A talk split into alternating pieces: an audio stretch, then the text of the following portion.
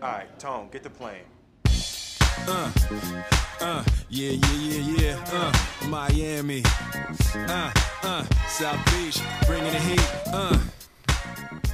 Muy buenas Hit Nation, bienvenidos una vez más al calor de Miami, vuestro programa de los Miami Heat en español. Yo soy Javier Rojo y este es el programa que os trae la actualidad del finalista de la conferencia este, Miami Heat. Estamos ahí, hemos llegado, hemos eliminado ya los New York Knicks, seguimos haciendo historia del octavo del play-in, de perder con Atlanta Hawks, de ganar a los Chicago Bulls, yendo perdiendo a falta de 5 minutos en el último cuarto, haber eliminado al primero en 5 partidos y al quinto en 6, con Jimmy Butler tocado, con el equipo siendo ya una orquesta afinada, sin necesidad de actuaciones espectaculares, sobrenaturales de Jimmy Butler, como nos había acostumbrado, y afrontando con solidez lo que son las finales de conferencia. Eh, que no creo, ¿no? Pero ¿y sí sí? Pues aquí estamos ya. Boston Celtics va a ser el rival. Unos Celtics que han pasado tras 7 partidos contra unos Philadelphia Sixers que volvieron a dejar que desear. Ya son, sí, sí, ya son 22 años sin finales de conferencia para Filadelfia. Van a ser 23, porque como mínimo van a tener que esperar al año siguiente. Y vamos a repetir finales de conferencia otra vez. Las mismas del año pasado. Hemos vuelto. Las mismas del año de la burbuja. Tres finales de conferencia en cuatro años. Siete finales de conferencia en 13 años. 10 finales de conferencia en 35 años. O sea, a una final de conferencia por cada tres años y medio en la franquicia Miami Heat. Para comentar esta barbaridad de dato y muchos más, hoy no tengo al profe Pedro que, que nos lo han robado en el trabajo. Pobrecillo, le mandamos un abrazo porque de verdad que hoy, hoy la han estrujado, la han apretado. Pero tengo conmigo a nuestro querido David. ¿Qué tal, David? ¿Cómo estás? Muy buenas, pues ¿cómo voy a estar? Pues en unas nubes, ¿no? Todavía disfrutando de lo que parece imposible, ¿no? De, del ECC hasta el final. ¿Ya, ya te lo crees? Y, ya, pues ya me, me, me habéis obligado, me, habéis obligado, a creer. Yo no quería. Yo ya había tirado la temporada, estaba tan tranquilo disfrutando de la petanca y la pesca y me he tenido que volver a enganchar a, a la NBA. No me lo esperaba. Pero, ah, increíble. Aquí estamos. Increíble. Aquí estamos, macho. Aquí estamos. Es increíble, de verdad. Sí. Eh, vamos a hablar hoy de muchas cosas que han pasado estos días porque hemos estado esta semana que no ha habido manera posible de grabar el fin de semana después de lo de los New York Knicks y queríamos también aprovechar ya para hacer una previa de estas finales de conferencia justo antes del partido, que es cuando más apetece, cuando ya vas notando la calentura. Para cuando lo escuchéis muchos de vosotros, seguramente ya habrán arrancado las finales del oeste, que son nuestros queridísimos Los Ángeles Lakers, a los que estamos soñando con encontrárnoslos en la final, para repetir lo de la burbuja y para completar el Revenge Tour de Miami, que ya hemos dejado en el traste a los Bucks. Lo de los Knicks no es ningún Revenge Tour porque no nos ganan hace 30 años. Te digo, una cosa, ¿eh? el Revenge Tour ya se ha hecho. O sea, para mí el callar las bocas a los escépticos de la burbuja me parece top. Ojo, Yo ya con eso estoy muy contento. Esa es buena, esa es buena. Pero, ya have not finished, ¿eh? como decía Kobe Bryant. Queda, eh, queda. I like our chances, que ha dicho otra vez Jimmy Butler. Y de hecho, Jimmy, por cierto, me han encantado unas declaraciones que acabo de leer. No sé si las has leído, que ha dicho: Este es nuestro año. Este es el año. Siempre dice que va por el anillo, pero ha dicho: Este es nuestro año. Este es realmente el año que hay que ir a por el anillo. Así que para el que esté feliz, satisfecho y pues bueno, con, con la tripa llena, que sepa que esto, vamos, esto solo es el aperitivo. Hasta, sigue. hasta aquí ha sido lo más fácil, queda lo más difícil y este equipo va por todas. Por eso, hoy vamos a hablar, perdón, hoy vamos a hablar, vamos a darle cierre rapidito a lo que pasó en Nueva York, eh, bueno, a lo que pasó concretamente con los, con los Knicks, porque no fue en Nueva York el final, y las sensaciones que dejó Miami al final de la serie. Y vamos a acercarnos, vamos a acercarnos a Massachusetts, porque los dos primeros partidos son en el TD Garden y bueno, pues ya hacer historia de cabeza, hacer historia de cabeza. Eh, antes de entrar en el tema de los Knicks, otro dato más, eh, con el tema este de la historia, que sepamos solo había pasado una vez en la historia que un octavo había llegado a finales de conferencia. Fueron los New York Knicks en 1999 que eliminaron a los Heat, que eran el primero. Eh, esos New York Knicks tienen poco de trampa, porque esos Knicks fue un año de temporada lockout. Es decir, que Miami Heat de este año es la primera vez que un octavo, un octavo de verdad de toda la temporada y acabar octavo, llega a las finales de conferencia.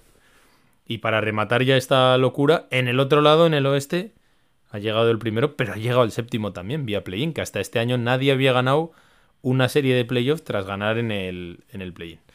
Bueno, después de esta batería de datos, que seguro que nuestro queridísimo José Pañeda estaría orgulloso, vamos, vamos, a meternos ya en, en, lo que nos ha dejado esta serie con los, con los neoyorquinos. Iba a decir los capitalinos, pero no, Nueva York no es la capital de Estados Unidos, hasta que yo sé, por lo menos hasta donde yo sé, y vamos a hablar de, del final de la serie. Básicamente hablamos de todos los partidos, exceptuando la derrota contra ellos en el, en el Madison. Yo creo que ese fue el peor partido posiblemente de Miami en la serie. Y luego la victoria, bueno, eh, costada, sufrida y trabajada. Eh, ¿qué, qué, qué, sensaciones te dejaron después de ir ya 3-1 y que todos dábamos la serie por cerrada? ¿Qué sensaciones te dieron estos dos últimos partidos, David? Sensaciones en verdad iba, iba a hacer una lectura más negativa que positiva, pero si lo piensas dos veces, jugando, dando unas sensaciones bastante pobres en muchos momentos del partido, Miami era muy superior. O sea, era una sensación de Miami a la que apretaba un pelín tenía el partido. Era completamente así. Y New York no era capaz de dinamitar y de explotar un poco pues esos, esas facetas en las que sufría Miami y no fue capaz de darle la vuelta al partido y Miami parecía muerto. Pero es que nunca está muerto Miami, es increíble. Con sí, partidos sí, sí. pobres, aún así lo tienes que matar y integrar dos veces, ¿eh? porque si no, te vuelve. Sí, la, de, la, derrota en Nueva York escoció un poco. Eh, fue, fue, para mí el peor partido que hizo Miami en la serie. O sea, hasta entonces los cuatro partidos, si hubiese ganado los cuatro no nos hubiese extrañado a nadie. Pero el quinto sí que yo creo que se pierde con relativa claridad. Eh, Jimmy está mal muy mal para mí ese partido. Y, y, bueno, y el equipo, a pesar de ser claramente superado, mmm, tiene opciones casi hasta el final. O sea Eso que realmente, es. bueno, ahí, ahí, estuvo. Y luego el, el, sexto y definitivo, así por pasarlo un poco rápido, eh, fue un partido también muy de supervivencia pura de playoff. O sea, fue un partido, partido malo, ¿eh? Partido sí, sí. malo, malo. Fue un partido malo de los dos equipos. O sea, de, de los dos. Sí, de lo que prometía la serie. Para mí la serie se, se ha ido diluyendo por parte de los dos equipos, a pesar de que, esa, de que en ese diluirse haya ganado un poquito más Nueva York de presencia en la serie, pero para mí han ido los dos equipos de, me, de más a menos. O sea, tú ves sí. el principio del primer partido y ves a unos Knicks como en full potencia, etcétera, y luego vas viendo cómo eh, el quinto y el sexto prácticamente es una supervivencia total a través de, de Branson, de, de alguna Branson. aportación particular de algún secundario, pero ya muy, muy puntual y poco sostenida. Y en el caso de Miami vamos viendo cómo Jimmy empieza a estar cada vez peor del pie, peor del tobillo, sí. o sea, vuelve a ser un poco ese Cid campeador, más campeador que anotador. Sí, sí. Y, y, bueno, y lo que vemos es que, mm, por, ese, por seguir con esa lectura positiva, a pesar de no fue bonito, pero sí que salieron ciertos jugadores al rescate del equipo, que era algo que, después de haber visto la serie de Milwaukee, posiblemente pocos hubiésemos dicho, que iba a ser rescatado, vamos a decir, Jimmy Butler por el resto del equipo. Y para mí, el nombre propio y con el que me tengo que dar es con Bama de Bayo, que despertó, despertó. Teníamos un poco claro. la teoría el otro día de si, ahora que ya no está con Brook López, que para mí es un poco su bestia negra, pues podía salir de adelante. Teníamos a fe de si iba a aparecer en algún momento. Y ahí estaba, ahí estaba haciéndose grande en una serie que no pintaba tampoco fácil para él y que al final acabó siendo determinante es sin duda la mejor noticia de toda la serie. ¿eh? El ver eh, esa capacidad de hacerse a Bama de Bayo y cuando eh, más lo necesitamos aparece, para mí es, es, fundamental de cara a esta nueva serie. Porque es que Bama de Bayo, o sea, daba igual contra quién nos tuviésemos que enfrentar. Pero es que necesitamos la mejor versión de todos los jugadores y más de los principales, como es Bama de Bayo, Jimmy Butler, Lauri. Pues todos estos jugadores necesitamos que estén al 100%. Y esto es lo mejor, porque con un Jimmy Butler de 60 puntos y un Bama de Bayo de, de 5 no íbamos a ningún lado. Entonces prefiero un 30-30 que, que, cualquier otra versión. No, a mí me gustó muchísimo. ¿eh? O sea, a mí Bama de Bayo Eh, como bien comentas en ese hilo, mm, la mejor noticia del final de la serie, sin ninguna duda, es que Adebayo vuelve a aparecer un jugador no solo reconocible, sino, sino determinante. Eso es. Y creo que eso tiene. Claro, tiene impacto. Eso tiene. O sea, el principio de la serie él tuvo un impacto escandaloso a nivel defensivo. Aquí lo estuvimos hablando. Eh, a nivel ofensivo seguía un poco al ralentí. Pero es que al final el nivel defensivo se ha mantenido porque mm, se están dando muchos palos a Julius Randle con toda la razón del mundo. Pero para mí, el hecho de que Julius Randle también desaparezca y esté en una cárcel es cosa de Bayo, ¿eh? O sea, de Bayo lo ha dejado en que no se atrevía ni siquiera a entrar. Porque no se atrevía a encarar a De Bayo porque no tenía nada que hacer. Y para mí, en, ataque ha estado al final, en momentos clave, apareciendo, anotando, trayendo esos puntitos que hacen falta, estando intenso en el rebote, cuidando mucho. O sea, a mí me ha parecido una serie increíblemente inteligente de dar un paso adelante a Ama de Bayo y necesaria. Y por otro lado, hay que mencionar a nuestro jefecito, Kai Lauri, que para mí, vamos, o sea, se ha reinventado de esa segunda unidad. A mí me ha callado la boca, ¿eh? Kai Lauri. O sea, yo aquí, a todos. dar un paso al lado, decir, me callo, eh, me gusta que me calle en la boca. O sea, es una sensación que disfruto mucho. Porque, porque, hombre, es positivo, ¿no? Cuando hablas mal y te callan, pues dices, pues, pues bienvenido sea, que me callen todos los días. Pero, pero es increíble. ¿eh? Esta versión de Kyle Lauri, si tengo que firmar todas las temporadas de Kyle Lauri que sean como esta, ¿dónde hay que firmar? ¿no? Que tengan una regular season mucho más discreta y que llegue a playoff eh, como tiene que llegar. Eh, aportando, liderando, defendiendo, bajando el culo, robando, astuto y, aportando, es lo que está haciendo. Sí, sí, total. A mí me ha, a mí me ha encantado. O sea, yo me ha parecido absolutamente determinante. Mm, ha habido partidos que él solo ha metido más puntos que todo el, el banquillo de los Knicks y realmente esa profundidad, ese saber estar, ese saber qué hacer, esa presión que hablábamos a la hora del balón cuando baja en los interiores de los Knicks, eh, en defensa, a mí me ha parecido espectacular. O sea, Lauri ha recordado, no sé, me parece un movimiento que yo creo que en la postemporada lo hablaremos más, pero de ser realmente estratega con Spolstra, de encontrar la humildad suficiente como para decir, este va a ser el rol desde el que mejor voy a poder ayudar al equipo y brillar yo y estar cómodo. Lo, hablábamos eh, antes de los playoffs y tal, y cuando empezaba a estar muy, muy discutido por su, por su bajo rendimiento, decíamos, ¿cómo, cómo sientas a Kyle Lauri? ¿no? ¿Cómo le delegas a la segunda unidad? Porque cómo lo va, cómo lo va a entender, cómo lo va, cómo lo va a interiorizar y la verdad que chapó, ¿eh? O sea, no, Se puede, hacer mejor. Claro, han conseguido, han conseguido lo más importante que es mm, persuadir, convencer al jugador, porque es una decisión mutua entre, entre Spoelstra y, Lauri, y, de ahí sale el éxito, de que el jugador te compre o el jugador mismo vea, sea capaz de, de ver y de analizar que desde ahí, jugando menos minutos pero de más calidad, él va a poder recordar un poco más a ese Kyle Lowry, campeón de la NBA, y tener el impacto necesario para que este equipo vaya adelante. O sea que por lo tanto, eh, para mí sí que me gustaría destacar, por, ya que estamos haciendo un poco carpetazo a la serie, para mí se ha hablado demasiado poco, pero para mí parte de la serie se decide en el primer partido, eh, lo digo completamente en serio. Ese primer partido en el que Jimmy está roto, roto, y los Knicks pierden ese partido jugando contra cuatro jugadores, de verdad, es que imaginaos que hubiese perdido Miami. O sea, era un segundo partido crítico con una derrota sin Jimmy en el Madison que te podías ir 2-0. Y para mí ahí hay un derrumbe total de lo que son los Knicks en la serie. Y al final, eh, la garra y, y, el jugadorazo que para mí es Jalen Branson acaba intentando reflotar bastante el equipo y echando adelante. Pero toda esa profundidad, todos esos jugadores, todo eso que tenían los Knicks parece que toda esa inexperiencia que pagan en el primer partido se ve reflejada en el resto de la serie. Y de verdad que ha pasado muy. Que si hubiese sido el quinto o el sexto, no pasaría tan desapercibido, pasó porque era el uno, pero para mí determinó la serie. sí, sí, sí, ya, ya balancea lo que va a ser el devenir, ¿no? Un poco de, la serie.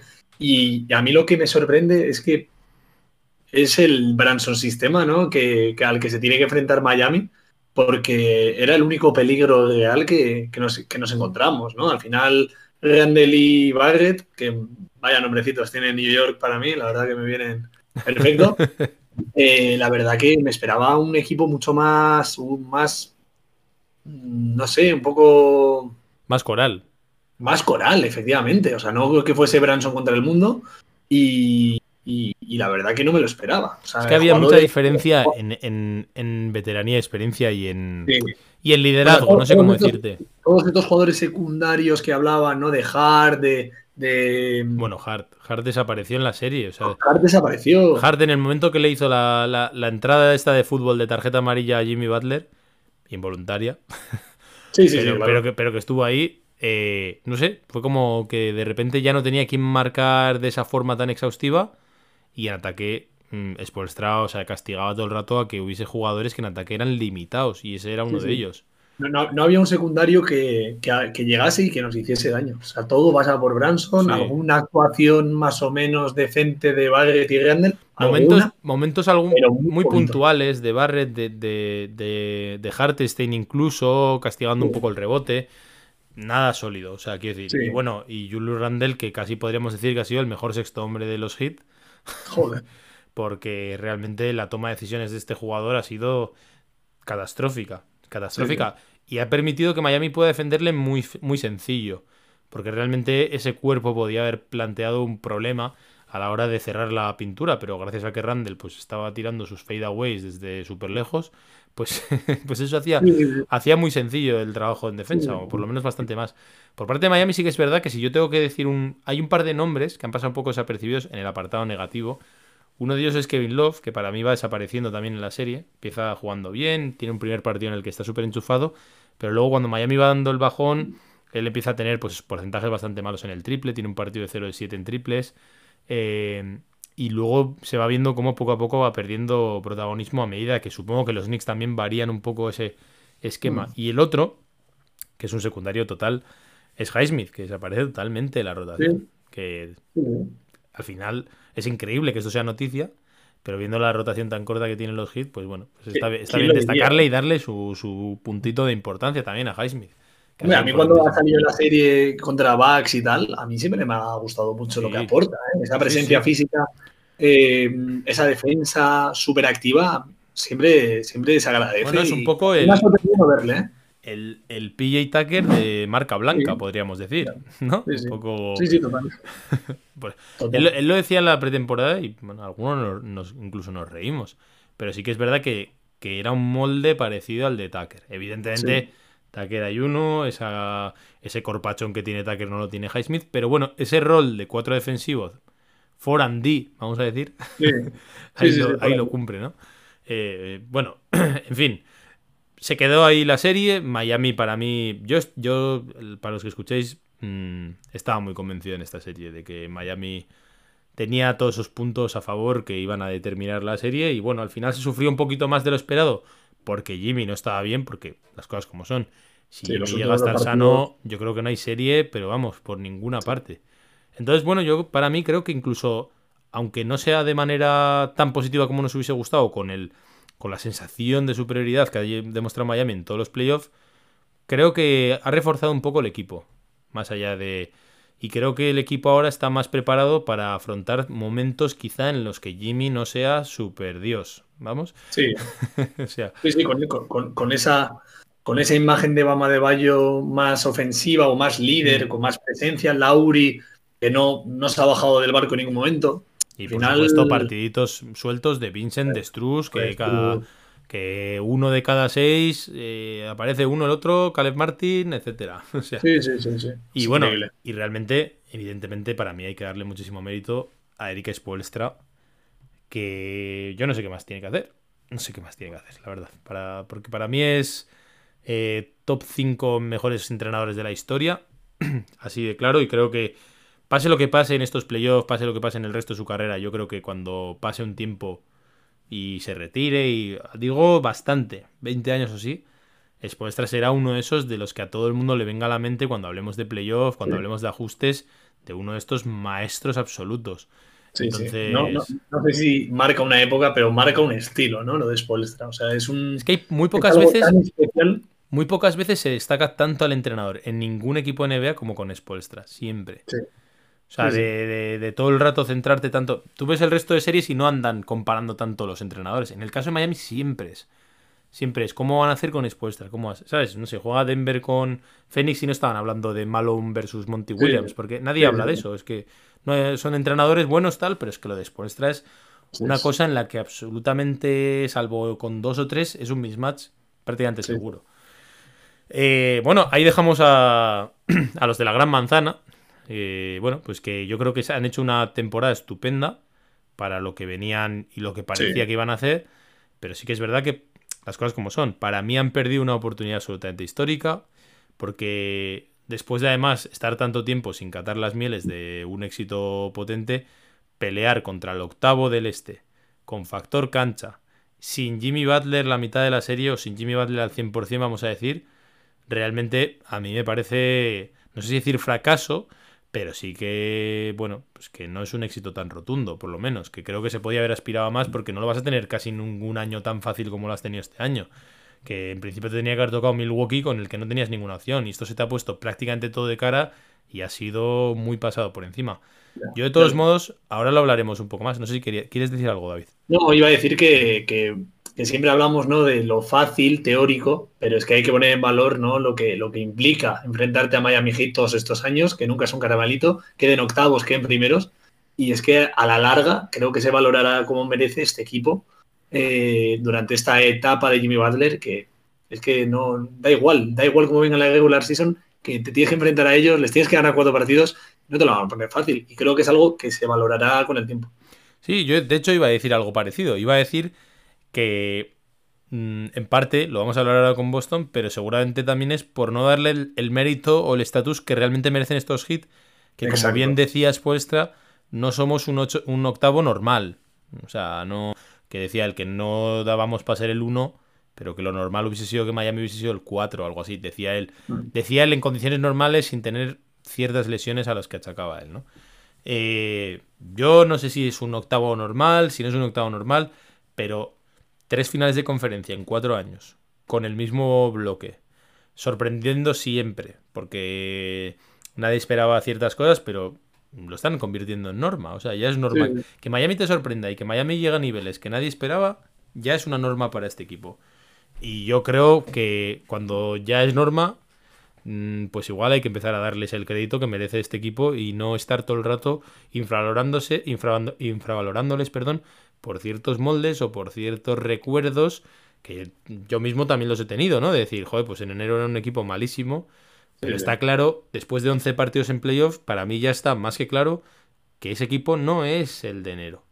Que este equipo se parece mucho más al de las finales de conferencia del año pasado que al equipo de enero. Es que es una evidencia ya tras tantos A veces eso, tenemos esa, esa, memoria ¿no? cortoplacista y tal, pero que los jugadores son los mismos prácticamente. No hay una gran diferencia. Seguimos teniendo nuestras piezas clave y eso sigue estando ahí. O sea que al final sabemos a lo que aspira este equipo, sabemos cuáles son sus puntos fuertes y el mayor punto fuerte es Expo, Jimmy Butler y los playoffs. Que el, que el equipo cambia, es que es otro. Sí, sí. El gen competitivo que tiene en playoff es, es, algo de película. Pero que yo, vamos, ya lo sabéis, yo no me voy a poner ahora ninguna banderita. O sea, yo soy el primero que después de verles todo el año mal, no tenía ninguna fe en ellos.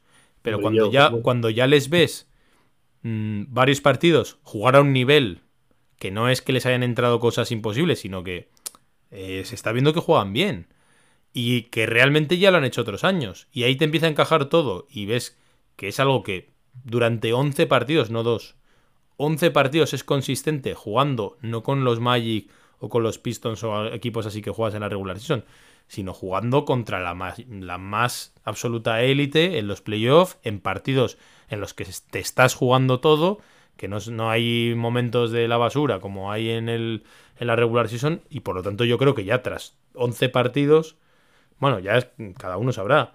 Pero para mí, estos hits ya son este equipo. A mí me da exactamente igual ya lo que eran en febrero. Eso ya no vale para nada. A mí una sensación que me llama mucho la atención de estos playoffs de Miami es justamente que no hay palizas. O sea, muchas veces siempre veíamos una paliza de Miami, una en contra, y, es que las derrotas de Miami, que son tres en estos playoffs, ninguna ha sido una paliza. La primera de los Bucks, eso sí. Sí, pero. Fue un palizón. Esa fue un palizón. Esa desde el primer mm. cuarto Miami iba 20 abajo. Sí, sí, pero, pero las ¿eh? dos Las de los Knicks no, las de los Knicks eh, La, había endulzado yo en mi memoria esa derrota. No, no, esa, esa, derrota yo no, porque yo esa derrota volví a decir que se fuesen a su casa. me, da, miedo ver esa versión, o que es muy probable que pase, ¿no? Con Boston, como fue la temporada pasada, de pues un buen partido en Miami, una paliza en contra. Pues fíjate que yo, yo, tío, a mí me ha pasado lo contrario. Yo he perdido miedo. O sea, a mí me aterraba esas versiones y de hecho ya te digo, cuando perdió en Colosbacks este año, yo me volví a hundir. O sea, volví a entrar en... Me cabré, dije, esto qué absurdo. De hecho, me quedé a la noche, si no me equivoco, a ver ese partido y dije, qué horror. Y yo ya, después de ver que, que volvieron a rehacerse otra vez de esa derrota y ganan la serie, y fue la única derrota con los Bucks, yo ya me dije a mí mismo, a mí no me vuelven a engañar. Si pierden un partido o dos de paliza, este equipo ya me ha demostrado que para ellos no les, no les queda un efecto psicológico en plan, ya está, como le pasó el otro día a los Sixers, de palizón y se acaba la serie. Este equipo no, este equipo mm, creo que entiende lo que hagamos siempre. Creo que entiende sus limitaciones, creo que entiende que igual hay días que no le sale nada y que al rival le sale todo y, les arrasan y que el día siguiente harán el bounce back, o sea, volverán y ya está. Entonces, ojalá no pase. Pero si pasa, yo, si el mañana, que es el, Game One, pierden de 30, mm, no, me voy a hundir. O sea, no me va a gustar, pero no, no me va a hundir. A mí ya no me engañan. El año pasado, eh, ahora entramos ya a la serie, el año pasado el quinto. El quinto no. El, el cuarto, si no me equivoco, en Boston y el segundo. El segundo son claramente superados. Muy superados. Y el quinto también lo pierden de manera desoladora, destrozados. En el quinto partido que yo estuve allí, eh, físicamente parecía que estaban muertos todos. O sea, que ya había, se había acabado la serie porque no había físico. Y yo, de hecho, me acuerdo que hice el Space y dije, bueno, pues mm, se va a acabar la temporada en dos días, tal, porque esto está acabado.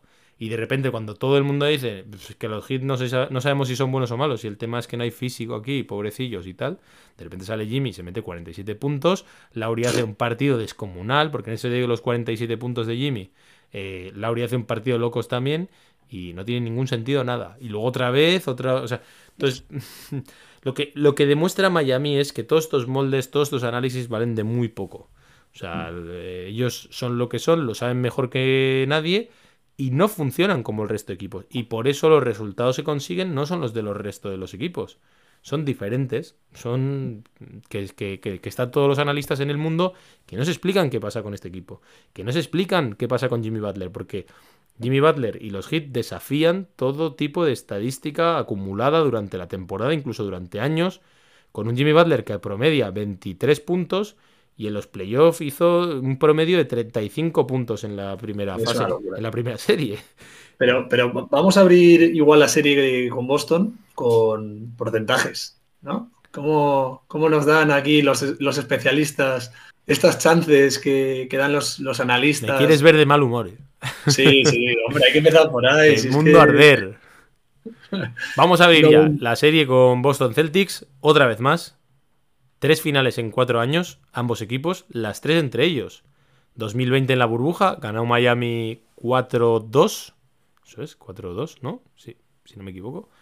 Eh, creo que sí. 4-2 o 4-1. 4-2, yo creo. 4-2 estoy. Es mi. Te estoy tirando de memoria, pero fue 4-2.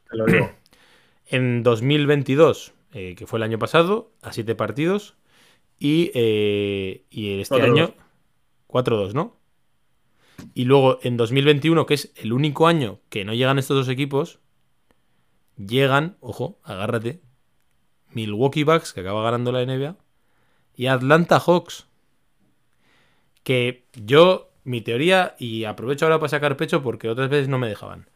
Para mí, la temporada de la burbuja es de las mejores temporadas de baloncesto que he visto en mi vida. O sea, esa, esa, esa burbuja es todos en las mismas condiciones. Será artificial, que todos en las mismas condiciones, todos físicamente sanos, descansados, etcétera. Se vio un baloncesto espectacular.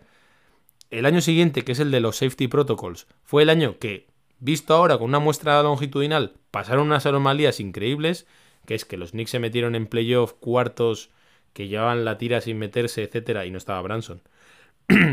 que los Hawks, que los Hawks que no se han vuelto a meter Vamos, se han metido este año en playoff, pero por la puerta de atrás y el resto de años no han estado ni cerca ni nada.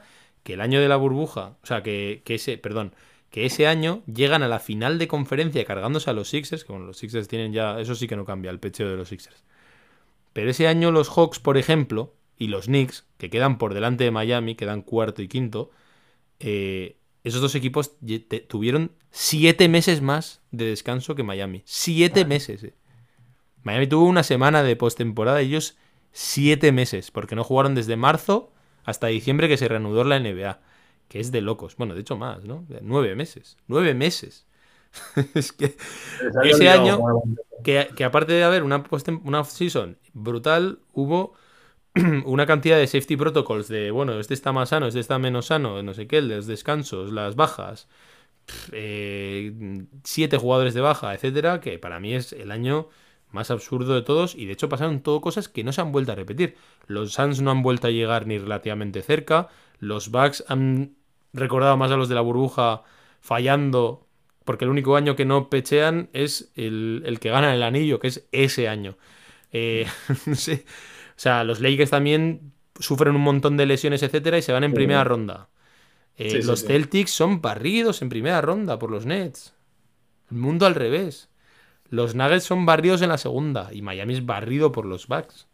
Es decir, que mm, si lo miras con cierta longitud, con cierta mirada longitudinal, lo que estamos viendo es que quizás es más coherente que estos equipos, los cuatro, con el mismo núcleo, Jokic Murray, eh, Davis, LeBron, Butler Adebayo y Tatum Brown, son los cuatro mejores equipos, o por lo menos están en esa terna año a año, y eso es lo más normal de todo. Y ahí está Miami. Porque lo de. El que quiera cerrarse los ojos y seguir pensando que. Pues que no tienen el poderío de los demás, que no son tan buenos, que no sé qué. Pues chico, tres finales en cuatro años mm, no está a la altura de cualquiera. Pero a, eso, a eso me refería antes con lo de los porcentajes que daban los analistas, esto del 3%, que parece que estamos aquí hablando de... De Cataluña. O algo así. Estamos hablando del 3% de posibilidades que le dan la de opciones para pasar de ronda. ¿eh? 3%, tío. Con lo que nos demuestra Miami Heat serie a serie, año a año. Me parece, me parece increíble. Es indignante, es indignante. Es una falta de respeto, yo creo. O sea, no sé, me parece increíble. Yo, personalmente, opinión personal, yo creo que es un meme, sin más. O sea, quiero decir, sí que lo ha puesto y tal, la data y eso, pero yo creo que es simplemente típicas cosas para viralizar en Twitter. Y no me preocupa tanto porque incluso creo que todas estas cosas pueden jugar en contra de ellos, ¿no? Y que a poco que Miami rompa esa estadística van a quedar todos en ridículo. Pero sí me preocupa, David, que en la mayoría de gente en las previas que yo estoy escuchando, yo me voy a meter en una cueva. Yo la mayoría de previas que estoy escuchando, todos vienen a seguir con la misma mm, piedra de que esto de Miami no es sostenible, que hasta que ha sido algo como un poco, no sé si decirte chiripa, pero que bueno, que se han dado aquí varios factores, que no jugó Yanis, que hizo un 38-20 en el último partido, que tal, y que los Knicks eran una castaña, y, o sea, cualquier cosa para seguir desprestigiando que realmente Miami mm, sea, sea real lo que estamos viendo, es decir, que no es real y que no tiene ninguna opción, que no que, que Boston es un equipo increíblemente mejor y por lo tanto que esto, pues nada, pues que vamos a atender a la realidad en nada y ya está. Eso antes de la serie. No sé, a mí, a mí eso, o sea, que no es tan exagerado como lo del 3%, pero sí que se ve, sí que se ve que la gente no le da el mérito suficiente, que creen que es más, pues eso, una cosa, no sé. Estos comentarios se hacen en, pues en noviembre o, algo así. bueno, a ver, Miami está mal, Boston estaba intratable. Pues bueno, te compro un poco ese discurso. Pero es que he visto lo visto de cómo llega cada uno a estas alturas de la temporada. que Miami se carga, que Miami se carga backs en, en cinco partidos, a Knicks en seis, eh, y Boston eh, contra Atlanta sufre un poco, contra Filadelfia llegan al séptimo partido. Filadelfia, sinceramente, que, o sea, he visto muy poco. Los Hawks les ponen el cuerpo también. Sí, sí, pero que he visto muy poco baloncesto en Filadelfia, eh, tío. O sea, esa serie. Entonces, yo sigo, estoy de acuerdo en que creo que Boston es superior. Ahora bien, eh, decir. Superior en el papel. claro, teóricamente, jugador por jugador, eh, dinámicas. Bueno, sí, esa lógica, o sea, por esa lógica, Boston, es, Boston ha sido superior a todo el mundo que se ha encontrado en playoff y será superior a todo el mundo que se encuentre en playoff. Y Miami va a ser, según esa lógica, inferior a todos los que se encuentren en playoff, incluso aunque hubiesen jugado contra los Hawks. Sí, sí. Pero, entiendo que lo digan. O sea, puedo entender que la gente lo piense, claro que lo. O sea, me parece normal. De ahí a decir semejantes barbaridades y que lo de Miami es suerte y que es Spolstra y que es un, milagro que hayan entrado los, los triples cuando no han entrado en toda la temporada y que Boston va a ser un 4-0, en plan fácil. No, han debido ver los partidos, porque yo. es lo que te digo, o sea, quiero decir. Mm, a mí esas lógicas no me gustan nada porque entonces ¿para qué vemos el baloncesto? O sea, da igual, ya está, pues no sé, nos, guiamos de, moldes de jugadores, de estadísticas, de números, de estadísticas avanzadas y, de medias y ya está. Y decimos, pues este es el bueno y este es el malo. Si tú ves los partidos, concretamente los playoffs, eh, tienes que decir que estos tíos juegan muy bien y que realmente estas versiones, hostia, son sostenibles, ¿sabes? Que realmente no se están metiendo tiros absurdos, inimaginables, que son 11 partidos, que es que no es uno, ni dos. o sea, realmente ya hay aquí ciertas dinámicas y bueno, lo que te digo, aun si estuviésemos en 2020 y es el primer año, pero coño, que es que lo hacen todos los años. que ya van tres o cuatro años de demostración de que estos tíos, a la hora de la verdad, que Jimmy Butler es un competidor como la Copa de un Pino, que Ama de Bayo no es tan limitado como muchas personas piensan y que a la hora de la verdad también puede dar un paso adelante, por mucho que tenga al Horford delante, que el año pasado las finales del este que hace de Bayo también dice, oye, que yo algo sé hacer. Que Lauri, que igual en otros momentos no ha estado bien, el año pasado en la regular season tuvo buenos tramos y evidentemente es un jugador que lleva aún ese punto de baloncesto y que bueno, que es un entrenador capaz de explotar todas las debilidades de un equipo y que concretamente, y eso en el caso de Spolstra y en el caso de Jimmy, que son muy parecidos en ese sentido, eh, es algo que lo que hemos visto es que en playoff están hechos los dos diseñados para los playoffs, que es ahí donde realmente pueden cada uno explotar lo que son. a mí, personal, o sea, a mí personalmente el puntito ese de seguir desmeritando a Miami me molesta porque mm, lo voy a decir un poco feo, pero me parece ignorante. Lo digo completamente en serio. Me parece ignorante de o no ver los partidos. Sí, sí, o sea, así, así te lo digo. Es, si te ves los partidos es imposible que digas, mmm, estos no tienen nada que hacer porque tal. Joder, pues, pero si les han... A ver, lo que tiene más mérito además de los Bucks ya no es ganarles como se les ganó. Es que los Bucks para mí hicieron una muy buena serie. Es decir, que no vimos unos packs horribles, destrozados, tirándose abajo. Los packs, como ya hemos hablado, estuvieron muchos, muchos tramos de partido demostrando que eran el mejor equipo de la NBA, que probablemente ningún equipo le hubiese podido ganar y que de hecho en casi todos los partidos va 15 por arriba de Miami. Porque era un equipo súper sólido, incluso sin Yanis, que sin Yanis le mete una paliza a Miami en el segundo partido y que cuando vuelve Yanis mm, no hace 10-12 o no hace el partido que hace Joel Embiid en el Game 7 que dices tú, joder, que es que esto no hace 38-20, que nadie se va a acordar de esas estadísticas porque perdieron y aún así Miami gana y gana como gana, teniendo que ir hasta el final al barro, esforzándose al máximo, estando concentrado. Bueno, peor para ellos. O sea, yo te digo todo esto desde mi indignación porque me molesta y digo, yo me voy a meter en una cueva porque no puedo, o sea, me, molesta ya el punto de que no le den nada. Pero bueno, allá ellos.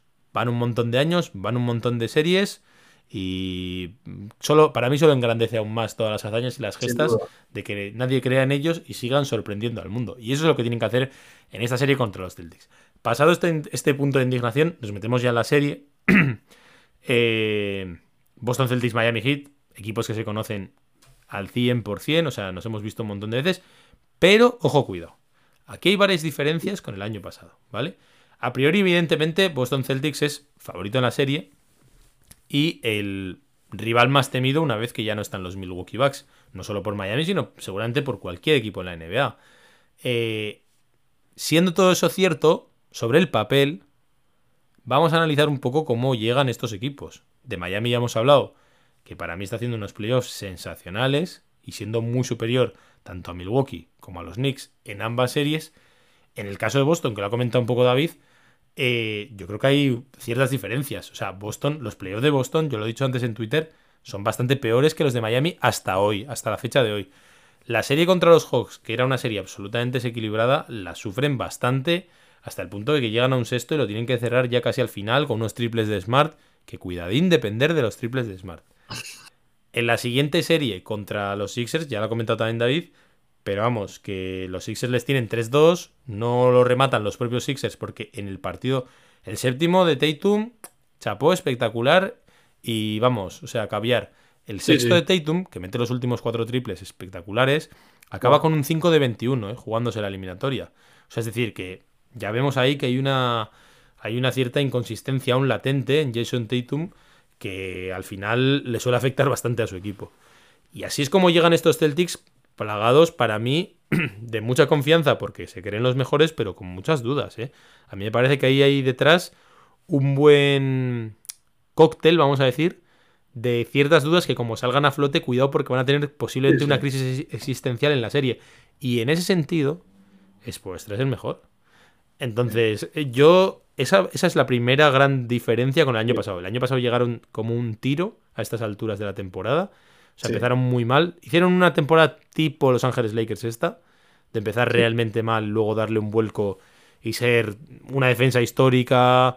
Eh, Robert Williams era un cerrojo, etcétera. Este año no ha sido así. Este año ha sido un año plagado de ciertas dudas, buen récord, pero mm, sin hacer clic como el año pasado, sin convencer y sobre todo sin ajustar tanto en defensa. No ha sido un equipo tan sólido en defensa. Y, hay jugadores que, no sé si tienen una regresión, un pasito atrás o que, o que dan menos miedo del que daban el año pasado, ¿no? Robert Williams, luego tienen a un Brogdon que a mí me parece un jugadorazo, que es bastante intermitente, tiene partidos increíbles y partidos muy decepcionantes. Derrick White parece que es una sombra de lo que fue el año pasado. Eh, Smart, pues sabemos lo que es, es un gran jugador, pero también intermitente esta temporada. también el año pasado estuvo brutal y este año eh, bueno, diré partidos donde se notan los años. Sí, se tiene que notar. Horford me parece de lo más consistente en Boston este, en estos playoffs, por lo menos. Pero bueno, y luego tienes a los Jays, que pues bueno, pues dos superclase, dos jugadorazos, pero pues bueno. Los Jays los Jays hasta hoy siguen de en un momento. Eso es, los Jays hasta hoy siguen en el mismo punto que el año pasado, que es que, que te pueden ganar ellos dos solos el partido y parecer los mejores jugadores del mundo, como te pueden dar un cabreo y una sensación de pecho fríos, eh, brutal. Y eso, no, de momento no lo han resuelto. Ya veremos si este año lo acaban resolviendo, pero de momento no lo han hecho. Al final, para mí, las diferencias es el pico de los Jays es, más alto que el año pasado porque te van a hacer actuaciones, para mí, todavía más brutales, pero el equipo no me parece tan sólido. O sea, les veo muchas, muchas lagunas defensivas, no son tan, tan sólidos. Bueno, yo, yo, lo del pico lo tengo que ver. O sea, el año pasado eh, Jason Tatum hace una serie espectacular con los Nets, que venían los Nets mm. dando miedo. Eran un poco como Miami este año del miedo y tal. Y la serie de Tatum es brutal. Las, hay series de Jalen Brown que son espectaculares también. Y de hecho este año a mí me parecen más discretos todos. A mí es, un equipo que si me llegas a decir en... Pues no sé, hace dos... Hace no sé si dos meses, un poco más. Es un equipo que yo quiero evitar porque creo que es un equipo súper profundo, eh, lleno de jugadores súper versátiles, aleros potentes, que son los dos Jays, más aún encima si estamos sin Tyler Hero, etc. Llegados a este punto, yo eh, evidentemente confío 100% en el equipo y a mí ya... A mí yo ya no me bajo, a mí me tienen que bajar. Pero más allá de eso, mm, después de haberles visto ya bastante, no tengo miedo. ¿Vale? O sea, a mí no, no, no, no estoy diciendo que no se pueda perder. Perder se puede perder. Pero ya no me infunden miedo, ya no me infunden pavor. Me infunden mm, mucho más un poco de respeto, evidentemente, pero creo que se les puede meter mano. Y una de las primeras claves para mí y la gran ventaja de Miami en esta serie es Eric Spolstra. El año pasado no estuvo esa ventaja porque estaba Udoka, que Udoka hizo un trabajo espectacular como coach, pero este año Matsula me da la sensación de que es un eh, entrenador que por lo menos de momento, que también es rookie, el otro eh, Udoka también lo era, pero mi sensación es que Matsula está bastante lejos aún de tener los galones suficientes y la veteranía y la experiencia para medirse a un entrenador como Eric Spolstra y, y creo que en cuanto a planteamientos tácticos es mucho menos rico y variado de lo que era Udoka el año pasado. Y ahí Miami tiene una ventaja absolutamente masiva que a poco que se note un poco, es muy capaz de balancear mucho eh, el tema del favoritismo, como hemos visto en las series anteriores. Para mí esa es la primera clave más importante de Miami. La segunda clave, si tienes alguna me la vas diciendo, David, pero yo te voy un poco disparando. Dime. Ah, vale, no sé si ibas a decirlo. No, no, vamos, la segunda, si no es la primera, es Jimmy Butler, que supongo que le ibas a mencionar. No, eh, ahora, ahora vamos a eso. O son cosas que no son claves, porque las veo ahí. Pero ahora, ahora vamos a Jimmy. La segunda clave a nivel táctico para mí es que el año pasado una dupla, que es la de Robert Williams eh, al Horford, que es absolutamente brutal y que le plantea un montón de problemas a Miami por un tema de tamaño físico, puntos en la zona, etcétera, que hubo el año pasado a casco porro de ser uno de los focos más importantes de la serie, este año no está funcionando en absoluto. Es una, es una dupla que la tuvieron que utilizar, pero contra los Sixers les dio muchos problemas, etcétera. Robert Williams no es el del año pasado. Y que este año sí, creo que Miami, a diferencia del pasado, puede sacar mucha ventaja con un emparejamiento con Caleb Martin de 4, ¿vale? No he sido yo el mayor fan de Caleb Martin de 4 como recurso habitual, pero como recurso situacional es algo que me encanta. Y de hecho, viendo hoy los mejores quintetos que ha utilizado Miami en playoff, el quinteto, es que esto es una locura. El quinteto Kyle Lowry, Gabe Vincent, Jimmy Butler, Caleb Martin y Adebayo tiene en los playoffs un net rating de más 43 puntos. 120 en rating ofensivo y 80, 80 en defensivo, 80, ¿eh? que es una locura. ambos, ambos datos son de, de explotarte la cabeza, ¿eh? Entonces, ese, ese quinteto que lo está utilizando prácticamente siempre es por extra, y recomiendo que os fijéis bastante, el de juntar a Lauri con Vincent, poner a Jimmy, a Caleb al 4 y a Deballo, si realmente consigue sacarle provecho es vuestra, va a plantear muchos problemas a los Celtics. Porque contra ese quinteto, si las cosas van bien y Miami se pone con todos los artilleros a los lados y con Jimmy penetrando, va a, forzar a tomar una decisión a, a, a Matsula, no va a por jugar con Horford y con Robert Williams. Aparte de que creo que concretamente Horford y Robert Williams no están en un buen momento, porque Horford ha tenido, como siempre, algún buen partido contra Embiid, también con mucho mérito de Embiid, o de mérito, mejor dicho, pero en general no ha podido hacer nada con un Embiid que tampoco ha sido increíblemente dominante, porque físicamente ya no está tan, tan bien. Y en cambio, de Bayo ha ido cada vez entrando mucho más. Y yo creo que mmm, Adebayo es muy de dinámicas. Ahora mismo está en una ascendente. Y creo realmente que Adebayo ya lo demostró, porque no se nos tiene que olvidar que en esta saga ya longitudinal, en el 2020, en la burbuja, Adebayo decidió la serie. Es verdad que el que tenía delante era Daniel Tice, pero le pusieron también a Robert Williams y le pusieron a otros jugadores que no tuvieron nada que hacer. Entonces, para mí ahí hay una de las grandes claves. Y, no estamos hablando, o sea, si Miami sale con Caleb Martin, seguramente un 4 que puede jugar ahí, que es un poco más móvil, igual es Grant Williams, que no está jugando mucho este año. El año pasado eh, me, pareció, me pareció increíble la temporada que se hace Grant Williams. Yo muy, muy fan de ese tipo de jugadores. Y este año no está contando, no está entrando mucho en Nada, nada. O sea, contra los Sixers hubo partidos que no jugó. Claro, por eso lo digo, que es un aspecto que, que si no está Grant Williams para, para esa posición y ese tipo de partidos, a ver a quién pones. no tienes un recurso clarísimo para tapar e, e, ese hueco. De entrada, van a seguir jugando con Kevin Love. O sea, eso seguro. Lo es que luego las series no se deciden en el minuto uno del primer partido. Miami va a empezar con su planteamiento original, los Celtics también, y luego es cuando empiezan el juego de los ajustes. Yo, Grant Williams, la verdad es que me tiene un poco perdido, Matsula. No sé qué está haciendo. Pero tampoco me extrañaría que acabase, si se da esto, con Tatum al 4 o con algún otro jugador para paliar eso. Ahora, ahí está lo interesante. No obstante, no me preocupa tanto quién se pone de 4, sino la ventaja que yo creo que le da eso a Deballo. Porque yo creo que a Deballo, si se le quita una de esas dos referencias interiores, va a poder abusar mucho más de su poderío físico. A nivel físico, Adebayo está muy por encima tanto de Horford como de Williams, básicamente porque Williams no está bien, ¿eh? Pero vamos, eh, básicamente por ahí Miami yo creo que tiene mucho. A mí de todos modos me gustaría ver mucho a Adebayo general para los demás. Yo mm, es algo que vimos en la serie contra los Knicks, me gusta mucho y creo que eso no solo beneficia al equipo, sino que creo que de ahí se beneficia a él y luego él empieza a tener ese impacto ofensivo. Hombre, al final muchas veces lo comentábamos, ¿no? Con Duncan Robinson, cuando él está fuera y, le da esa opción a Duncan de hacer el handoff o no, o, hacer el amago y entrar, o pasar.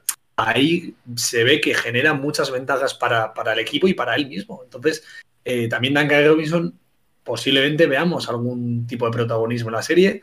Eh, y, eso son buenas noticias para Bama de Bayo. ¿eh? Que tenga un jugador como Duncan Robinson que se mueve mucho, tiene esa, ese, ese recoger el balón en, el, en, la línea de tres y, esa versatilidad que te da, esa, movilidad, es muy interesante. Tal, cual. otra de las claves para mí, importantísima, lo estamos diciendo un poco todo el rato, el factor psicológico. son series. Las series que se juegan con Miami siempre tienen un factor psicológico importante. Ese punto de los fantasmas, las dudas. Yo creo que Miami te lleva a una confrontación con tus propias debilidades. Y eso lo hemos visto con Boston en varios años. El año de la burbuja, Boston también era increíblemente mm, favorito con respecto a Miami. Y es cuando tienen esa lesión de Gordon Hayward y ciertos momentos en los que pasa, atraviesan dificultades con la zona, que al final acaba castigando a Brad Stevens de una forma espectacular.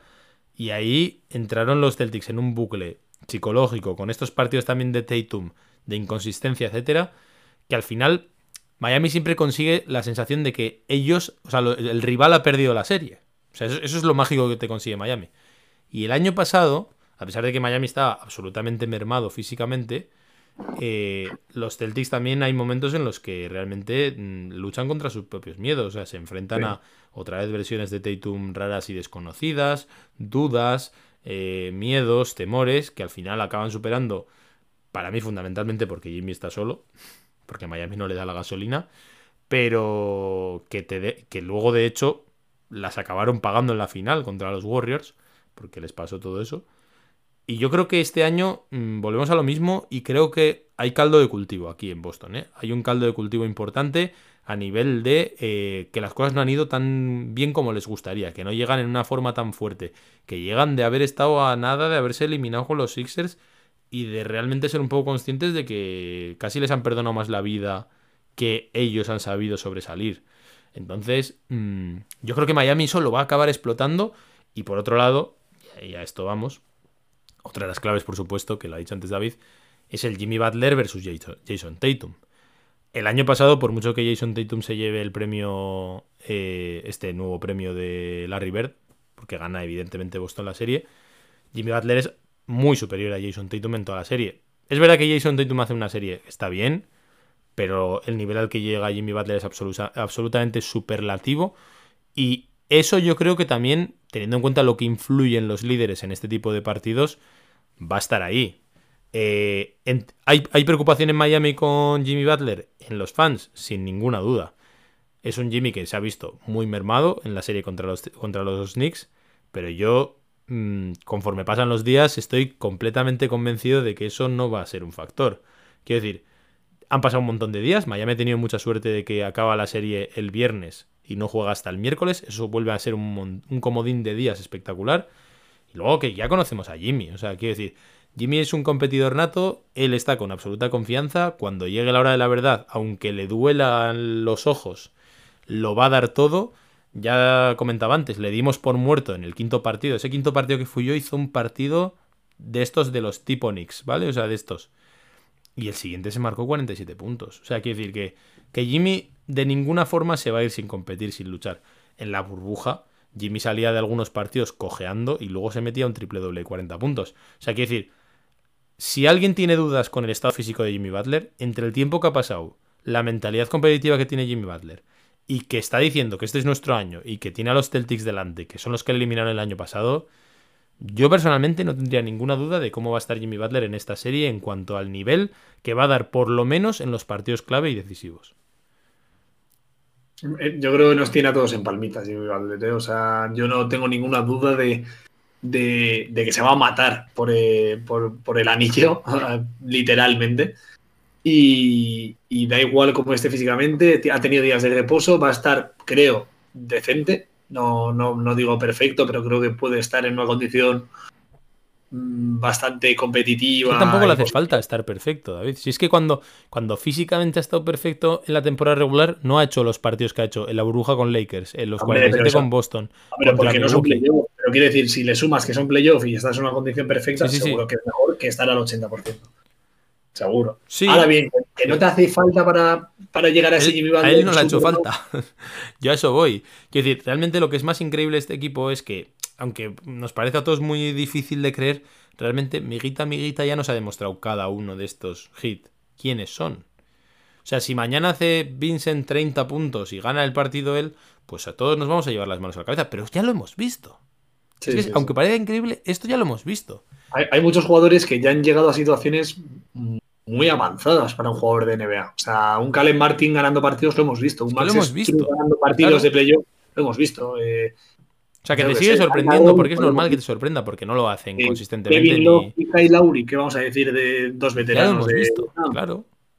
A Spoelstra ganando series casi el solo, ya lo hemos visto. Entonces, mm, entiendo todas las dudas, pero realmente cuando pasa, es, increíble, pero no sé hasta qué punto debería ya sorprendernos que Jimmy el próximo día meta 45 puntos. Es que no sé cómo decirte, o sea, que ya lo hemos visto lo suficiente como para también darles ese, ese crédito y ese y ese estatus. Por lo menos nosotros. Si la NBA no se lo quiere dar, pues estupendo. Pero yo como aficionado de Miami, que ya me traga un montón de años de ellos, yo no he confiado durante la temporada, por ejemplo, porque no les he visto hacerlo durante ochenta y pico partidos. Ah, en el primer partido que se han puesto a hacerlo, y digo, oye, oye, oye, que esto sí. Que esto es. la calidad la tienen. Si encuentran la tecla, yo sí que me lo creo. Y en eso están, en eso están. Eh, para mí, esa, esa.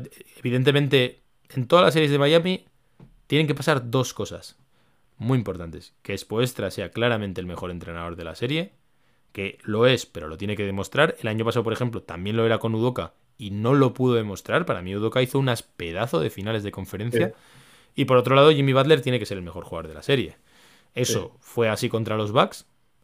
No fue así contra los Knicks. Yo creo que Branson al final, por todos los partidos que jugó y porque Jimmy estaba un poco más tocado, acabó siendo más, más importante. Pero mm, bueno, pues salió toda la resiliencia del equipo y revivió Bama de Bayo para mí, que fue clave. Eh, pero en esta serie, evidentemente, va a hacer falta, salvo que pase alguna cosa. Evidentemente, otra de las claves, y igual ya es la última que digo hoy, es el tema físico. Eh, no lo digo por Jimmy, no lo digo por ningún jugador, sino porque mm, el año pasado, por ejemplo, se vio que los dos equipos se caían a pedazos.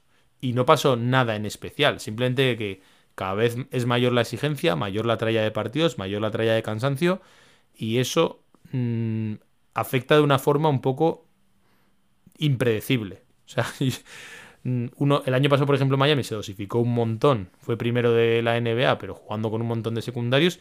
Y cuando llegó la hora de la verdad, se cayeron.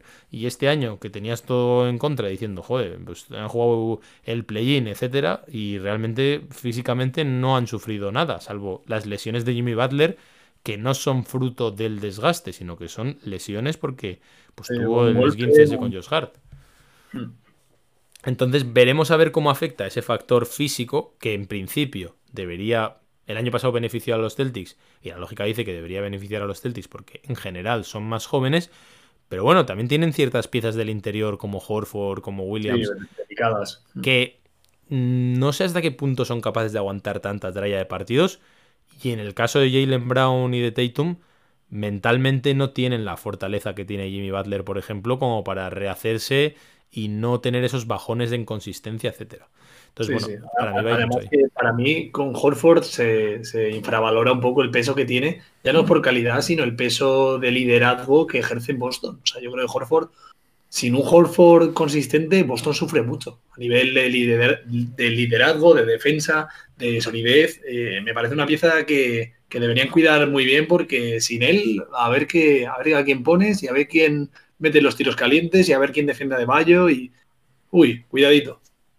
Para mí ahí hay mucha, Nos lo vamos a pasar bien, eso seguro. Yo tengo, una, yo tengo una hot take muy caliente. Y no, y, no sé hasta qué punto estaréis de acuerdo conmigo los que escuchéis. Así que dejádmelo en comentarios. Os voy a decir una cosa que os va a explotar la cabeza. Polémica. Para mí, estos hits son mejores que los del año pasado. Cuidado. Boom. Y me explico. El año pasado, que fueron primeros del este, realmente la diferencia que tenían con este año era PJ Tucker, que no me parece poca, ¿eh? no, la estoy, no la estoy infravalorando. Eh, pero realmente el resto del equipo, ya lo, ya lo íbamos diciendo, incluso durante la temporada, que había muchos momentos en los que lo ganaban más los secundarios y todo este tipo de jugadores, y concretamente un Tyler Hero desde el sexto hombre, más que cómo funcionaba el quinteto inicial, que no, no estaba tan bien. La temporada regular fue un éxito por muchas razones, pero para mí ese mes en el que están todos los secundarios absolutamente a un nivel de locos, incluido Your Seven, es clave para que Miami acabe primero. Ahora bien, en playoff, los playoffs de Miami del año pasado son increíblemente peores que este. Las cosas como son. La serie contra los Hawks, Miami gana con mucha facilidad, un esfuerzo defensivo increíble contra Young pero también pierden un partido dejando un poco dudas, tipo como Boston este año. Eh, de hecho, uno de los partidos lo tiene que ganar Oladipo. Sí. Y luego contra los Sixers ya empieza a reflejar el equipo cansancio y Hmm. caerse físicamente. Y de hecho, durante todos los playoffs estaban Giro y Oladipo, sobre todo Giro, jugando a un nivel muy bajo, ¿vale? En los Sixers hay partidos que los tiene que sacar Jimmy solo. O que incluso con Jimmy metiendo 40 puntos se pierden. Contra unos Sixers con Embiid tocado, con DeAndre Jordan de titular o de suplente en Embiid jugando un montón de minutos. O sea, realmente mm, es una serie que casi hace más daño que bien. Y luego la de los, la de los Celtics, Jimmy Butler nos ha atrofiado a todos también otra vez la, la perspectiva del equipo, porque lo, lo normal hubiese sido haber perdido tras ese quinto, el sexto en el Garden, 4-2, con dos o tres palizas por el medio y con un equipo que no había estado relativamente cerca de pelear, salvo por actuaciones espectaculares, porque hay uno de los partidos que Adebayo hace un partido locos, pero no, no enamoró. En cambio, este año no está Girro, que tampoco estaba el año pasado, o sea, quiero decir, es exactamente lo mismo. Lauri es infinitamente mejor que el año pasado. Struz y Vincent están al mismo nivel que el año pasado prácticamente. Jimmy Butler ha demostrado estar al mismo nivel o incluso mejor que el año pasado. Ahora por la lesión, pero hasta, hasta aquí. La adquisición de Kevin Love, a mí personalmente creo que le viene mejor a Miami el tándem Kevin Love Caleb Martin que con PJ Tucker, porque PJ Tucker, que no lo quiero infravalorar, pero ya sabemos que en ataque mm, dejaba sin puntos al, al equipo y que fue el gran problema. Es que en, Miami no metía nadie una canasta, no había manera. La defensa estaba asegurada y, lo que, y en ataque no metía nadie una canasta. Y en cambio, en toda esta profundidad de los hits, mm, hay jugadores que están en mucha mejor versión que el año pasado. Y ya te digo que para mí Kyle Lowry está siendo fundamental. O sea, creo que hemos hablado un poco en este capítulo de él, porque realmente mm, sin Lowry no hay, no hay estos playoffs. Lo digo completamente en serio. O sea, evidentemente Sí, sí, sí. Jimmy y Bam están por encima, pero lo que ha dado Kyle Lowry ha, ha- desnivelado la balanza en un montón de partidos y concretamente la serie contra los Knicks, que hasta el propio Tom Thibodeau mm, se quitó el sombrero y dijo, es que Kyle Lowry sale del banco y eso es una barbaridad y eso que ellos tenían más profundidad. Entonces, para mí estos hits de verdad que son, o por lo menos en este momento, en, en los playoffs, están siendo mejores que los hits del año pasado. No, no- no sé si mejores, pero creo que más peligrosos. O sea, tienes, tienes más armas diferentes que puedes explotar. O sea, mejores, estoy de acuerdo, pero sobre todo para mí es peligrosos. O sea, tienes un Kevin Love eh, que no es la mejor versión de Kevin Love, pero Duncan que... también es mejor que el año pasado, por cierto. Duncan, sí, Duncan Caleb también es mejor que el año pasado, porque Caleb en los playoffs desapareció también. pero- pero son, pe- son perfiles tan diferentes que te pueden dar un registro tan variado de, de- de ofensiva y, y de defensiva también, porque, o sea, Caleb Martin defensivamente, eh, o sea, es, es increíble también, esa actividad, ese, esa movilidad que tienes, brutal. Entonces yo creo que tienes más piezas, P. Tucker, a ver, es un dios defensivo, pero más allá en la ofensiva de tener un triple abierto, poco te va a sumar. Y, entonces ahora sumas a un Kate Love, tienes a Caleb Martin de 4 mucho más consolidado. Bueno, de 4 si lo quieres usar de 4. Si no lo usas de 3, que ahí es Jimmy Butler segunda división. Y, o sea, tienes una cantidad de recursos que, que Expo, además, sabe manejar. Y, y para mí también Spolstra está mejor. Pero de hecho, los rivales a los que se ha enfrentado este año Miami comparado con los del año pasado son infinitamente mejores estos.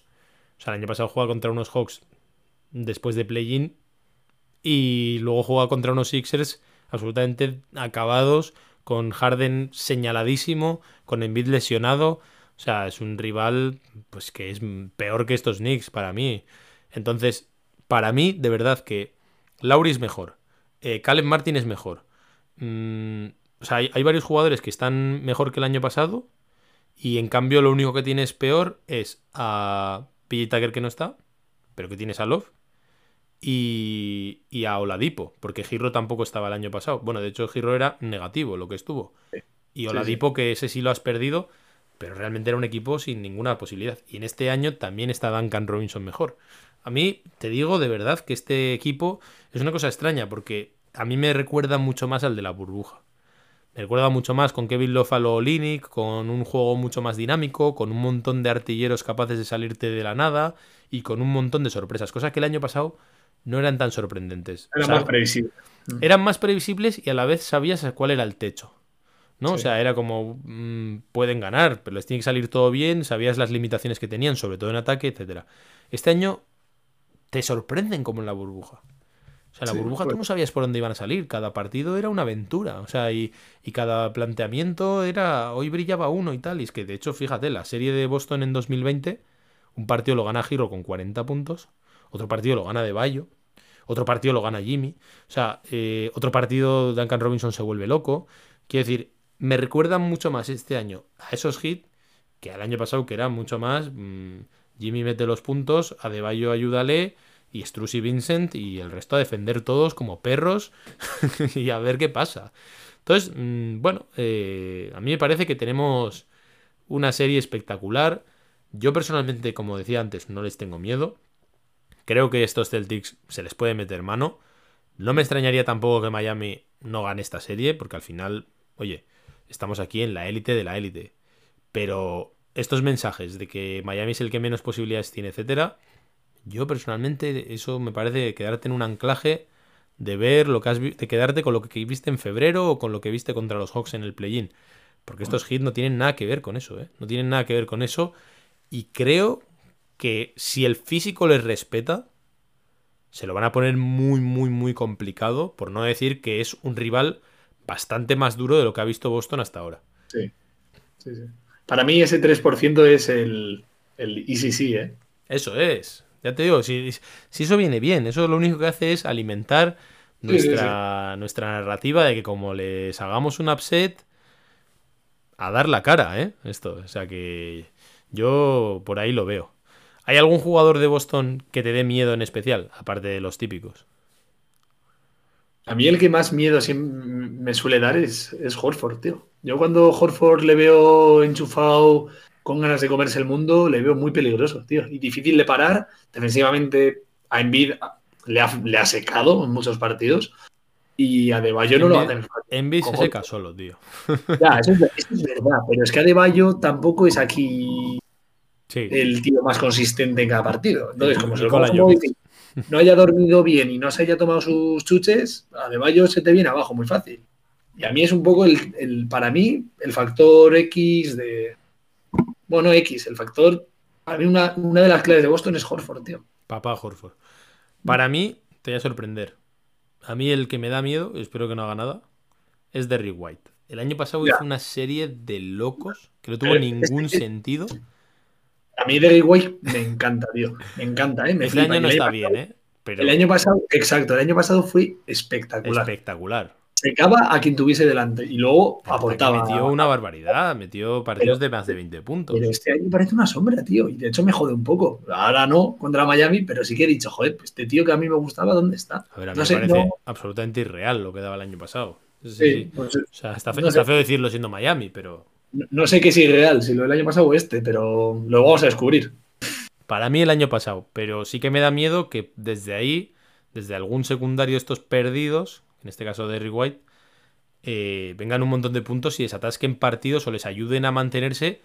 Porque yo personalmente en Tatum y Brown, yo creo que ya de momento me pasa un poco como con Embiid, en otro nivel, pero que ya lo he visto todo, que sé que son tíos que va a haber partidos que estén intratables y otros en los que hagan pérdidas, tomen malas decisiones, desaparezcan una parte entera. Eh, o sea, son esos jugadores hasta hoy. Van a tener a que superar sus fantasmas esa versión igual del año pasado puede ser Brogdon también, ¿eh? A mí me parece un jugadorazo, sobre todo en ataque y organizando, tiene un tiro de tres bastante serio. Si tiene la noche va a ser difícil de parar, pero bueno, habrá que ver. Eh, por ir concluyendo, en esta serie tampoco tiene Miami el factor cancha. A mí lo llevo diciendo todas las series y sigo por ahí. A mí esto me encanta. No, no me apetece tener factor cancha. O sea, me parece que en concretamente a este equipo es justo el escenario que mejor le viene. O sea, ir underdog absoluto, a plantearle las dudas psicológicas al rival de robarle el factor cancha desde el principio y sin tener esa presión de tener que defender tu Fortín, que por cierto Miami va 5-0 en estos playoffs, en el Casilla Center, en el sitio de los de la peor afición de la NBA y que todo el mundo está otra cosa, pues ahí Miami ha ganado los cinco partidos y no lo ha ganado nadie. Y, y, esos dos primeros partidos en el Garden, yo estoy convencido que Miami roba uno, tío. Te digo que el Game One lo ganamos. Sí, sí, es que de momento ha ganado Miami Primero, los dos Game One. Aquí queda. Los dos Game One los ha ganado. Y a partir de ahí ha sido un poco bola de nieve. Porque sí. A eso juegan estos hits. A que tú te vayas comiéndote la cabeza. Y el Game 2 lo han perdido los dos. Pero luego han ganado la serie. Yo creo que Miami mañana va a salir a por todas. Y ese duelo Spoelstra Matsula va a ser espectacular. Va a ser espectacular. Porque hemos visto a Spoelstra tantas veces sacar todas las lástimas, las penas del rival. Que creo que es otro escenario para volver a dar un puñetazo en la mesa. El año pasado lo dio Udoka para confirmarse como un muy buen entrenador. Y este año Matsula me parece a mí que no llega con esa vitola. Veremos, no me quiero anticipar, pero creo que lo vamos a ver. Y además hemos roto una maldición, ¿eh? La de Scott Foster. Ojo. una, te lo dije el otro día, una de las dos rachas se moría, la del 5 la del 4-0 en el caso yacente o la de Foster. Al final caen todos, David. Al final caen todos. Eh, bueno, yo tuve que hacer mi predicción. Dije que Miami en 6. Mm, no te voy a pedir que hagas tú. Si quieres, si lo tienes claro, bien. Si no, da igual. ¿eh? al final esto de las predicciones da exactamente igual. No, aquí no leemos el futuro ni tenemos una bola de cristal. diría, la misma, ¿eh? en 6. Pero vamos, yo sí que creo que Miami va a robar uno de los dos en el Garden. De no hacerlo, de irte 2-0, a mí sí me parece que ya estamos en una gesta un poco de otro nivel. No te digo que no lo puedan hacer, pero sí que no se parecería a lo que hemos visto en estos playoffs, sino que Miami tendría un reto mayúsculo con, bueno, pues con... Verse contra las cuerdas que en estos playoffs nos ha visto. Con unos Celtics posiblemente con mucha confianza, etcétera. O sea, tendría, tendría que necesitar esa, de esa inconsistencia que a veces han tenido los Celtics para remar desde atrás. Yo creo que no es el escenario que más les apetece a estos hits, evidentemente, ni que mejor se les dé. Y creo que estos hits van a ir a por todas a pelear mañana el primero con, con uñas y dientes. Eh, pues nada, David, ya hemos hecho un poco nuestro primer análisis. Ahora necesitamos contenido. Necesitamos ver el primer partido para ver, para desengrasar qué hemos visto en el TD Garden.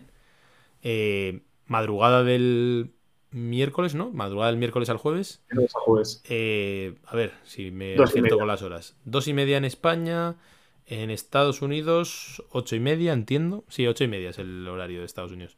Y el resto de Latinoamérica, pues con el horario de Estados Unidos. Algunos una hora arriba, otros dos horas abajo. ¿Qué horarios más fantásticos tenía yo para las finales de conferencia el año pasado? Que ocho y media, siete y media, eso venía bien, ¿eh? Ya con ahora, ahora, toca partido cafetero. Ahora toca. sí. Muchos días, muchos días me toca mañaneo, porque claro, teniendo que trabajar, mm, irte a las 6 de la mañana a dormir no se puede. Algunos sí pueden, pero yo no me lo puedo permitir. Así que. Va a ser mañaneo, ¿eh? El buen mañaneo con el cafecito. Yo prometo que voy a intentar todas las veces que pueda quedarme, pero me va a costar, me va a costar. Pues bueno, David, eh, lo dejamos.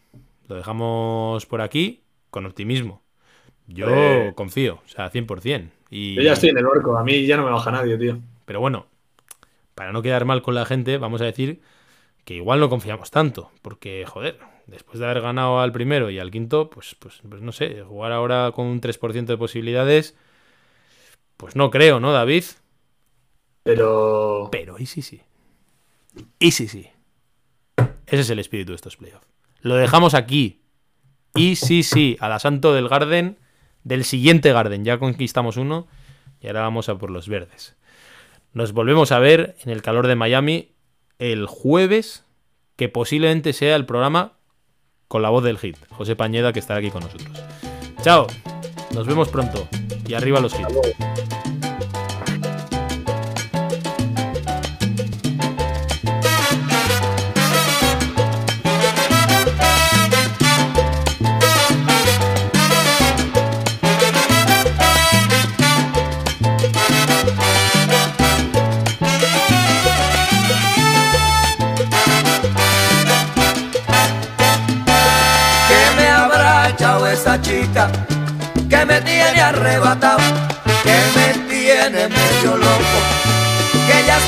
Enamorado. Quizás serán sus ojitos, o tal vez su caminado, o quizás esas cositas que en su casa ella